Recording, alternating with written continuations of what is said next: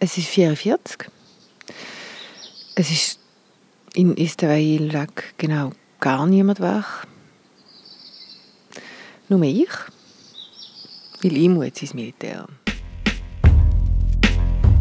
Lange versprochen, heute ist es endlich soweit. Einfach Politik geht zu den Frauen ins Militär. Das Thema steht schon länger auf unserer Liste. Schließlich untersteht die Schweizer Armee zum ersten Mal in ihrer Geschichte einer Frau, nämlich Mitte-Bundesrätin Viola Amherd. Und die hat auch noch ein Ziel ausgerufen: 10% Frauenanteil bis 2030. Alles Gründe zu schauen, warum macht man freiwillig Militär als Frau? Zum ersten Mal überhaupt im Militär war Valerie Wacker. Ivan Santoro, du warst 17 Wochen in der RS und du wolltest zwar nicht darüber reden, aber hier müssen alle Traumata auf den Tisch. Du musstest dann noch ein bisschen bleiben. Ja, ich habe noch Korporal gemacht, also bis Unteroffizier für dich.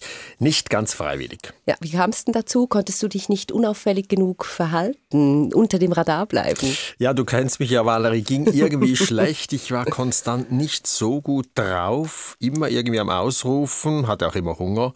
So hat mir es dann irgendwie erwischt. Obwohl ich bei den Übermittlern war, also das sind die, die funken und so Leitungen bauen und so.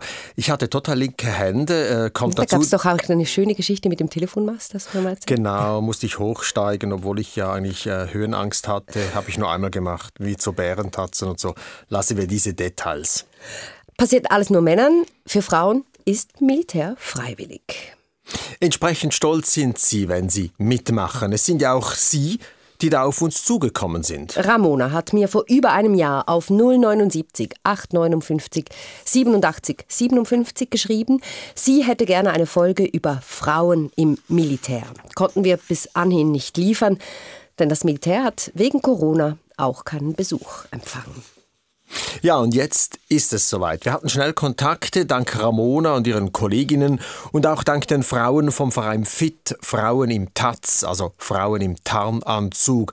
Das ist ein privater Verein von Frauen, welche Militär machen. Aber es war dann eben doch schwierig, Frauen, die gerade jetzt Dienst machen, also eine RS oder einen WK, weil wir wollten ja diese Frauen wirklich im Einsatz erleben. Ja, ja, und Du fandest dann, ich soll doch zu den Frauen im Einsatz gehen. Und was für Frauen du mir da ausgesucht hast, das sind wirklich Soldatinnen in Extremis. Äh, Valerie, ich muss korrigieren, das sind keine Soldatinnen mehr, die du da besucht hast, das sind Aspirantinnen. Hey Ivan, wirklich, wir können jetzt nicht die ganze Armeelogik übernehmen hier. Soldatinnen, wer ist in der Armee? Soldatinnen, also wir sagen denen jetzt einfach so. Also gut, auf jeden Fall sind diese Frauen in einer OS, schien mir ideal, um zu sehen, was eben Militär ist. Ja, für alle HörerInnen, das geht jetzt hier dauernd so weiter. Nur Abkürzungen in diesem Militär. Taz, OS, Lille. Deutsch, bitte. Licht löschen, oder? OS-Offiziersschule. Stimmt. Hier werden angehende Offizierinnen und Offiziere ausgebildet und ja, die Armeesprache, die ist gespickt mit solchen Abkürzungen. Ja, und die hat auch etwas extrem Ausschließendes. Und als pflichtbewusste Journalisten übersetzen wir natürlich. Also du, aber zurück zur OS, der Offiziersschule.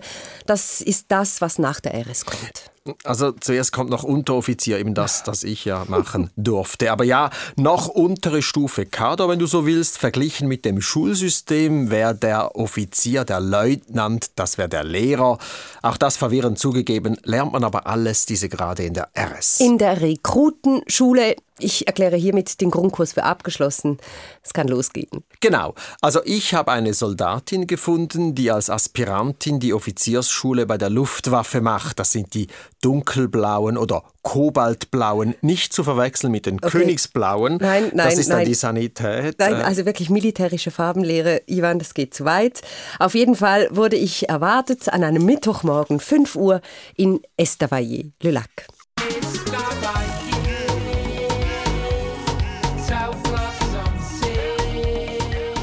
Und zwar just in der Durchhaltewoche, besser bekannt als Überlebenswoche. Das ist wirklich eine Hardcore-Prüfung. Wenig und draußen schlafen, wenig essen, viel laufen, viel schleppen, viel tragen und vor allem nie wissen, was als nächstes kommt. Einer wusste, was als nächstes kommt. Der Oberst von der Luftwaffe. Er stand Punkt 5 auf der Matte vor dem Hotel. Aber es sah auch bei ihm nicht nur einfach aus. Oberst, Übrigens, das heißt einfach ein hoher im Militär, im Schulsystem. Der Schulleiter hat mir Toni Schmid erklärt. Und auch er hat nur gerade 90 Minuten geschlafen in dieser Nacht, obwohl es er war, der sich diese ganze Quälerei ausgedacht hat. Toni Schmid holt mich also ab und wir fahren ein Stück weiter an einen Uferabschnitt am Neuenburger See. 36 Damen und Herren, drei Damen, vielleicht äh, etwa sechs Roman, drei Tessiner. Äh, multikulturell. 36 angehende Offiziere, darunter drei Offizierinnen, sind also in der Übung. Drei davon, also von diesen 36, sind gerade schon im Spital. Ihnen ging es so schlecht, dass der Oberst lieber ihren Gesundheitszustand abgeklärt haben will, bevor sie wieder weitermachen. Die Verbleibenden sind die halbe Nacht lang Velo gefahren, dann gab es ein bisschen Schlaf draußen. Als wir ankommen, setzen sie vorne am See gerade ein Feuer in Gang. Und da steht sie, gut eingepackt am Feuer, Serena Kreub. Sie ist 20 Jahre alt, trilang aufgewachsen, Französisch, Deutsch und Italienisch spricht sie. Guten Morgen. Gut geschlafen? Ja, ist nicht so, nicht so lang gewesen. Wir haben zweieinhalb Stunden Schlaf bei heute Nacht und äh, aber ja, nicht so grosse Augenringe, es geht heute Morgen. Aus, muss ich also auch sagen. Ja, die Sicht ist äh, aufmunternd. hm. Wie war es jetzt, die paar Tage schon? Anstrengend. Äh, wir haben am Montag um halb zwei angefangen in Müllene und jetzt schon ein paar Verschiebungen gemacht mit dem Velo und dann mit dem Duro, also mit dem äh, motorisiert und jetzt mit dem zu Fuß noch. Ähm, immer wieder Neues und neue Übungen und äh, jetzt fangen wir wieder an und es geht um Punkt A bis B bis C und es ist bald Freitag. Es ist erst Mittwoch. Ja, eben, aber... Äh. also wie gesagt, sie kennt das Programm nicht, weiß also nicht, was als nächstes kommt, aber ihre positive Einstellung, die lässt sie sich nicht vermiesen. Ich war echt überrascht. Gefasst war ich eigentlich auf eine Frau an ihrer Grenze. Sie hat in zwei Nächten nur gerade fünf Stunden geschlafen, dazu sportlich schon einiges geleistet. Aber trotzdem, Serena Gräub wirkt frisch, sogar Wimperntusche ist da auszumachen. Und warum hat sie sich fürs Militär entschieden? Sie eifert ihrem Großvater, ihrem Vater und ihrer Mutter nach. Ich bin in einer Flügereifamilie aufgewachsen und äh, seit ganz klein der Traum von Kampfjetpilotin. Und an dem Moment gehe ich jetzt äh, Ende Jahr Simulator und hoffentlich nächstes Jahr Selektion, äh, Selektion bei PC7. Mhm, da weiß eine, was sie will. Ja, und sie hat natürlich auch ihre Rechnung gemacht. Die Ausbildung kostet eine Million.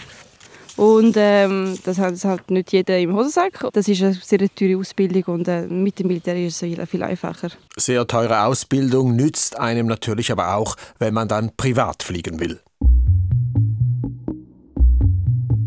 Schauen wir uns das mal an. Wie sieht es denn aus mit den Frauen in der Armee? Wie viele sind es eigentlich? Also total hat die Schweizer Armee einen Bestand von 147.510 Mann. Achtung, tönt jetzt nach sehr viel, aber der überwiegende Teil davon ist natürlich Miliz. Das sind also Leute, die einen anderen Job haben und für ein paar wenige Wochen Militär machen oder eben die Rekrutenschule. Verschwindend klein ist aber der Anteil der Frauen, denn gerade mal 1500 davon sind weiblich, also ziemlich genau ein Prozent. Also verschwindend wenig. Ja, aber trotzdem innerhalb von zwei Jahren ist dieser Frauenanteil Frauenanteil um fast die Hälfte gestiegen. 2019 waren es noch 1100 Frauen, jetzt sind wir bei 1500. Bei der letzten Rekrutierungswelle waren sogar schon fast zweieinhalb Prozent Frauen darunter. Gut, es wächst, aber trotzdem, wir haben es nach wie vor mit Raritäten zu tun. Mittlerweile ist es gegen 6 Uhr morgens. Am Feuer herrscht reger Betrieb. Es gibt äh, Bacon, Eggs und Brüste, genau. Es gibt ein bisschen Schweizer, Schweizer zum Morgen. Speck und Eier also, gebraten auf der Schaufel oder als Rührei aus der Gamelle. Vorne am Feuer sitzt Telia Schellhammer, 24 Vegetarierin. Oh oh. Ja, auch an Sie die Frage. Wie geht's? Ja, wie viel besser, seit wir äh, mal etwas Richtiges gegessen haben. Das hilft schon. Delia Schellhammer hat gelitten. Nach einem ganzen Tag auf den Beinen standen am Abend vorher Kutteln aus der Dose auf dem Speiseplan. Oh, Hilfe. Rücksicht auf Vegetarier, da ist wirklich viel Anzeige. Also gar keine Rücksicht ist jetzt vielleicht übertrieben. Ich habe schlussendlich einfach äh, zum Nacht nochmal Suchrut vom Mittag äh, kalt gegessen. Also das äh, funktioniert ja schon. Also es hat ja immer etwas. Es ist ja nicht so, dass ich muss verhungern aber ähm, ja, ich glaube, das ist halt ein Teil von der Überlebens also Überlebenswoche, von der Durchhalteübung, dass man halt auch mal konfrontiert wird mit Nahrung, die man sonst nicht essen. Also ich glaube, die anderen haben auch sehr gelitten, was haben Kutteln essen, so wie ich halt äh, gestern nur halb durchgebackenes Brot und also eigentlich mehrheitlich rohen Teig und Zucchern gegessen und den ganzen Tag. Mit rohem Teig und Sauerkraut im Magen ist sie dann noch über drei Stunden Velo gefahren durch die Nacht. Und auch sie weiß vermutlich haargenau, wofür sie all dies aushält. Weil mein Traumjob äh, Berufsmilitärpilot ist und ich in der Pilotenselektion bin und äh, im August auf Locarno für die letzte Selektion gehe. Und für das muss ich halt den normalen Militärdienst gemacht haben, wie alle anderen auch. Aha, sie ist also quasi noch einen Schritt weiter als Serena Greub, also bereits unter den letzten in der Pilotenselektion. Ja, sie ist unter den letzten 20. Mir wurde erklärt, dass es da zwar keine festen Quoten gibt bei den Pilotinnen und Piloten. Das Militär nimmt einfach die Besten. Grosso modo kann man aber sagen, dass es etwa 10 pro Jahr sind, aber davon kommen dann längst nicht alle in Kampfjets, sondern die meisten werden Helikopterpiloten. Und wie ist sie denn darauf gekommen, ins Militär zu gehen? Hat sie auch äh, sieben Generationen Piloten in der Familie? Gar nicht. Sie ist eher auf Umwegen auf die Militäridee gekommen. Im letzten Kantijahr ist es so ein bisschen darum gegangen, Studium, ETH, Uni und so, was man halt sollte, quasi als Kantischüler studieren gehen. Und dann habe ich das alles angeschaut, hat mir nicht so richtig gefallen.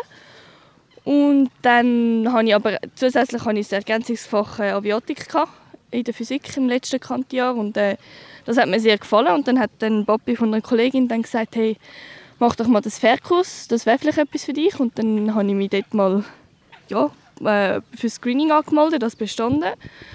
Nachher bin ich nach, nach der Kantine ins Fährkurs und dann eigentlich dort, wo man ja zwei Wochen lang fliegt, also mit äh, sechs ist man mit zwei Fluglehrern und dann fliegt man zwei Wochen und dann ist eigentlich der letzte Flug ist ein Checkflug mit einem Militärpilot. Und der hat dann so ein bisschen erzählt, was ein Militärpilot und so alles macht. Und dann ist überhaupt so, aha, ja, das gibt es auch noch. Also sie ist über ihr Interesse an der Fliegerei überhaupt erst auf die Idee gekommen, ins Militär zu gehen. Genau. Sowohl Soldatin Schellhammer wie auch Soldatin Kreub sind nicht in erster Linie hier, weil sie das Vaterland verteidigen wollen, sondern der Hauptantrieb sind eigene berufliche Ziele und Träume, die sie verwirklichen wollen. Du, das finde ich voll legitim und im Übrigen Kampfjet-Pilotinnen gibt es jetzt halt mal nur bei der Armee. Klar, so ist es. Aber sag mal, wie verläuft das eigentlich bei den Männern? Ich meine, klar, alle Männer müssen ins Militär oder werden mindestens mit 18 aufgeboten. Aber was steht eigentlich in diesem Brief? Ein Datum für die Aushebung? So schnell geht es natürlich nicht. Im Brief ist nur die Einladung für den sogenannten Orientierungstag. Die Männer, die müssen dahin, bei den Frauen ist es freiwillig. Und die Frauen kriegen das jetzt auch? Ja, ja, seit ein paar Jahren. Aber wie gesagt, es ist freiwillig für sie. Wer hingeht, erfährt, was die Armee so macht, wie der Ablauf so ist, was es sonst sonst für Möglichkeiten gibt. Man kann da so Waffen dann in den Händen halten, ein bisschen so. Und da wird am Rande noch über Zivilschutz und Zivildienst gesprochen. Und die Rekrutierung, die kommt nachher? Ja, und die dauert mittlerweile zwei Tage mindestens in den sechs Rekrutierungszentren der Schweiz. Früher fand das ja jeweils einfach irgendwie am Pausenplatz statt, irgendwo in einem Dorf. Heute ist das alles viel professioneller. Da gibt es ein Leistungs-, Gesundheitstest, aber auch ein Zuteilungsgespräch und dann wird entschieden, man ist tauglich oder eben nicht und auch, wo man dann eingeteilt wird, in welche Truppengattung, mhm. welche Farben. Dann, ja, alles klar, vielen Dank, vielen Dank. Wir, wir, halt, wir bremsen dich sofort wieder aus. Ähm, auf jeden Fall sind an diesen Rekrutierungstagen vor allem Männer zugegen, nehme ich mal an. Ja, 31.000 Stellungspflichtige beispielsweise sind es im letzten Jahr gewesen. Davon wurden etwa 23.000 für die Armee rekrutiert, also fast drei Viertel äh, gelten als militärdiensttauglich. Rund zweieinhalbtausend waren untauglich, die gehen dann in den Zivilschutz und über 6.000, die machten Zivildienst. Das mhm. sind die, die kein Militär machen wollen. Mhm, schön und gut. Und wo bitte sind jetzt die Frauen? Ja, äh, an einem ganz kleinen Ort. Knapp 550 Frauen wurden rekrutiert fürs Militär. Und die Armee verkaufte es sehr gut. In einem Kommuniqué hieß es im Titel Rekord bei der Rekrutierung von Frauen. Aber es ist auch so, es waren tatsächlich noch nie so viele wie im letzten Jahr. Trotzdem werden Seraina Gräub und Delia Schellhammer wohl noch lange in der absoluten Minderheit bleiben. Obwohl VBS-Chefin Amherd ja vorgibt, dass bis in acht Jahren, 2030, 10 Prozent Frauen im Militär sein sollen. Total illusorisch, oder? Ja, also es wäre das Zehnfache von heute. Da müssen Sie schon tüchtig Gas geben, um das äh, bis 2030 nur annähernd zu erreichen. Aber dem VBS ist es scheinbar ernst damit. Seit diesem Jahr gibt es extra eine Fachstelle dafür, die heißt FIAT, Fachstelle Frauen in der Armee und Diversity. Zuerst wollte man sie übrigens Fahrt nennen. Ja, um Himmels Willen. Hilfe, Marketingabteilung. Ja, dann schon lieber etwas wie Fiat. Chefin ist übrigens Mahide Aslan und sie sagt zur Quote 10% und illusorisch. Illusorisch ist es hoffentlich nicht, weil sonst wäre ich nicht da. Ähm, was man ganz sicher kann sagen ist, ähm, die grösste Wirkung oder die besten Botschafterinnen und Botschafter sind die Angehörigen von der Armee selber. Also Werbung in eigener Sache. Haben die Militärfrauen ja schon Punkte geholt, indem sie uns geschrieben haben. Aber das allein, das reicht ja wohl noch nicht. Was macht denn diese Fachstelle jetzt noch so?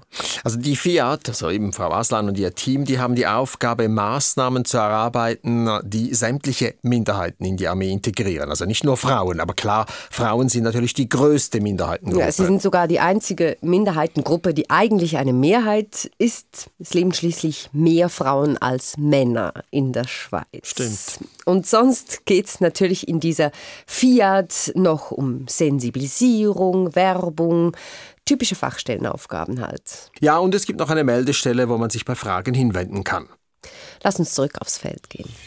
Comme Charlie, c'est vraiment bien contre l'eau, mais par exemple, si vous avez des lot. Am Neuenburger See ist der Morgentau kaum getrocknet.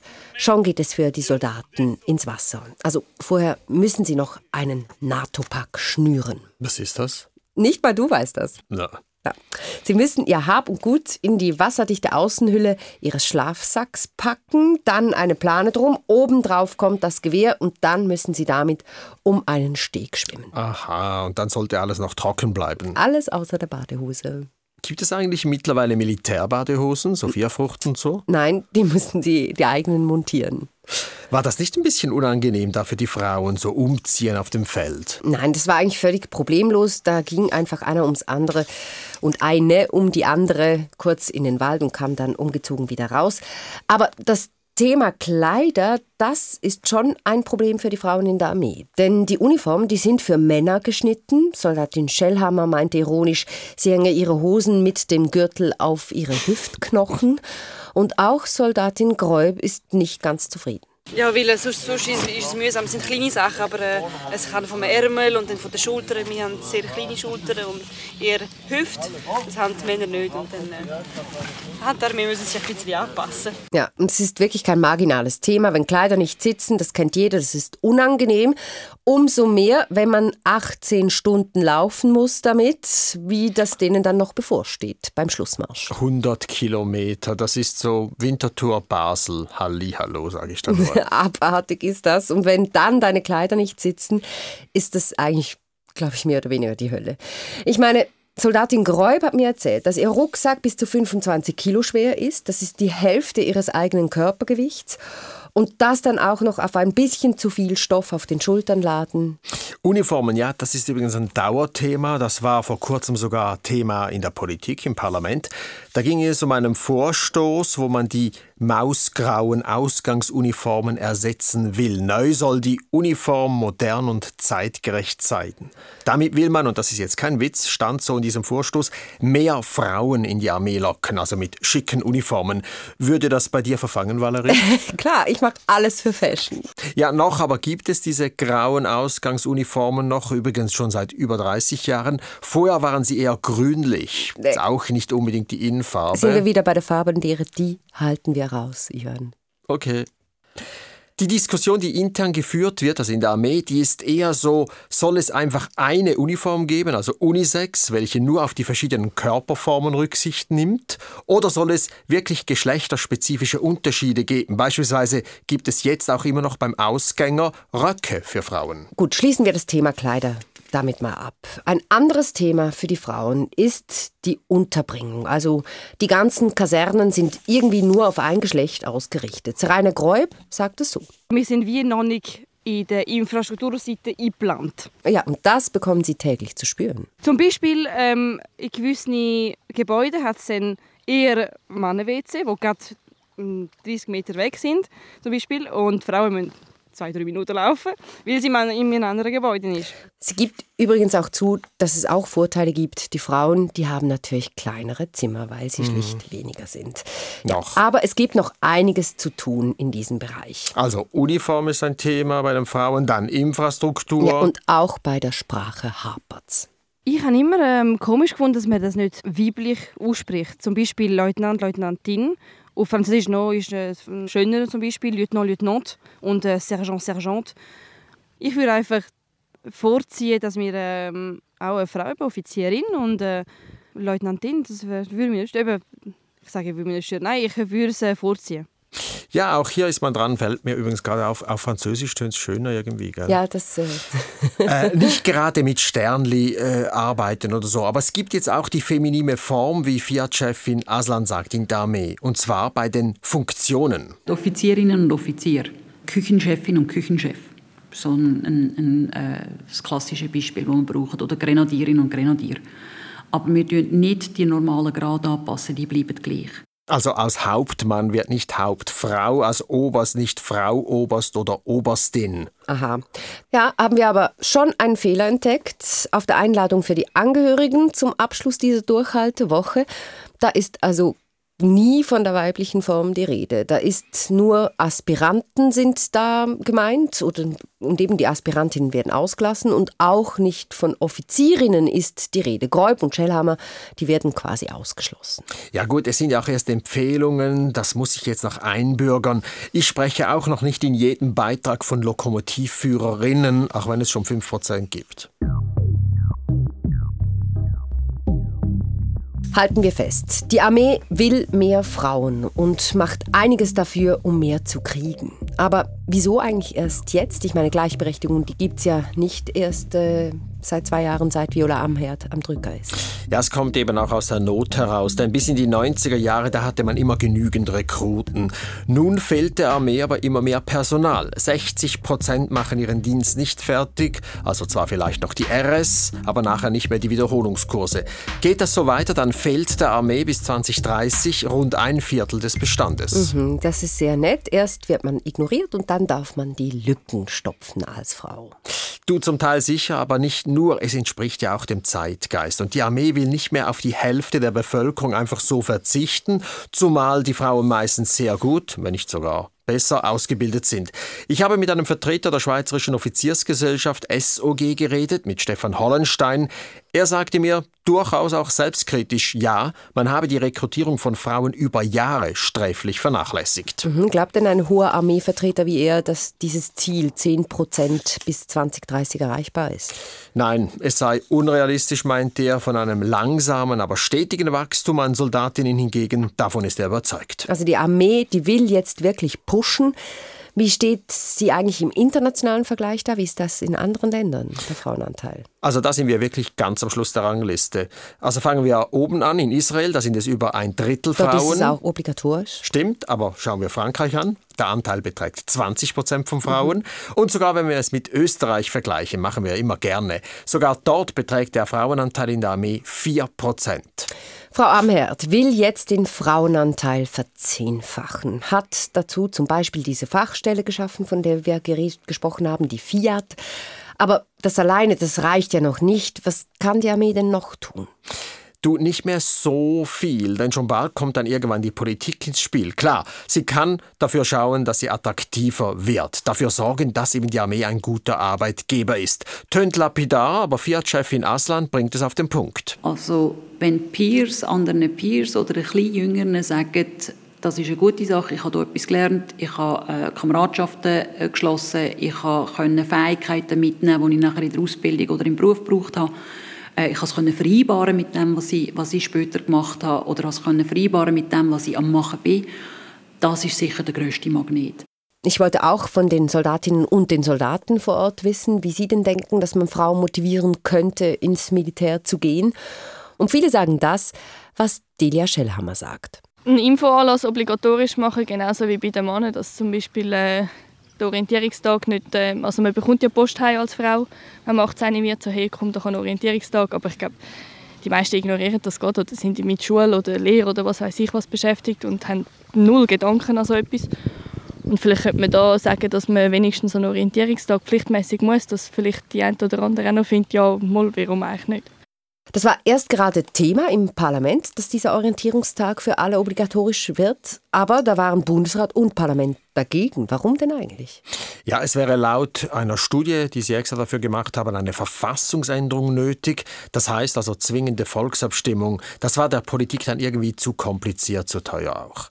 Nun aber, knapp drei Jahre später, ist das Thema wieder auf der politischen Agenda und auf gutem Wege. Auch wenn es wohl auch hier dann eine Abstimmung gibt am Schluss. Mhm, aber jetzt werden doch auch noch Unterschriften gesammelt für eine allgemeine Dienstpflicht. Genau, du meinst da die Initiative Service Citoyen. Mhm. Die will, dass alle Schweizerinnen und Schweizer einen Dienst am Vaterland leisten, sage ich jetzt mal etwas pathetisch. Also das kann im Militär sein, aber auch im Zivildienst oder sonst einen Dienst an der Gesellschaft. Solche Vorstöße gab es übrigens auch schon im Parlament, bisher chancenlos. Wer ist denn gegen eine allgemeine Dienstpflicht, also auch politisch? Du eigentlich alle. Also die Linke stellt sich auf den Standpunkt, solange die Gleichberechtigung noch nicht erreicht ist, geht es gar nicht an, dass Frauen Militär oder irgendeinen anderen obligatorischen Dienst leisten müssen. Mhm. Die Armee will, wenn schon, nur eine Armeedienstpflicht. Und keine Konkurrenz. Nee. Und die Mehrheit der bürgerlichen Kreise, die wollen keine Staatsgratisarbeit. Das sei eine Konkurrenz für die Wirtschaft. Wenn man dann mal im Militär ist, dann sitzen offenbar alle im gleichen Boot beobachtet übrigens auch der Oberst. Ausgeschlossen würden Soldaten oder Soldatinnen nicht aufgrund ihres Geschlechts, sondern wenn dann eher aufgrund ihres Charakters oder ihrer Leistungsfähigkeit. Schönes Stichwort, im Boot sitzen. Ja, unsere Soldatinnen stecken gerade bis zum Hals im Wasser mit ihrem NATO-Pack. Die beiden Frauen versuchen, statt auf das Unangenehme, das Schöne und Nützliche im Blick zu halten. Soldatin Gräub ist sicher, dass sie hier viel lernt. Durchbeissen, noch mehr als sonst. Kameraderie, sehr großer Punkt. Wir können nicht ohne unsere Kameraden Männer, auch wenn sie sehr viel sind und, paar, und ein bisschen Alpha, Alpha-Tierli, wir können nicht ohne, ohne das zusammenarbeiten. Und auch Soldatin Schellhammer will vor allem Positives mitnehmen. Ja, ich glaube, es ist einfach, man macht viele Sachen, die man sonst nie machen will. Also wir jetzt in der Offizierschule sind auf der Gotthard rauf, mit der Tourenski raufgetouert und dann haben wir uns dort ein Iglu gebaut. Wir waren zwar sechs Stunden am Schaufeln, mega streng, aber schlussendlich haben wir eine Nacht in einem Iglu gepennt und ich glaube, das macht man nicht einfach so mal. Oder und ja, das macht vielleicht nicht immer unbedingt Spaß, aber schlussendlich schaut man darauf zurück und denkt, ah, das war eine mega coole Woche, weil wir einfach nur draußen waren. Ja, aber bevor ihr euch jetzt einschreibt, würden wir also wirklich empfehlen, dass ihr euch mindestens vorher eine Dose Kutteln besorgt. Ein guter. Nein, und wirklich wichtig, das tönt jetzt alles so ein bisschen nach Abenteuer, so nach Insel Robinson und so, aber die Armee, das ist nicht einfach irgendein Arbeitgeber. Ja, wenn die sagen, spring, dann musst du springen. Befehlsgewalt. Und im Ernstfall?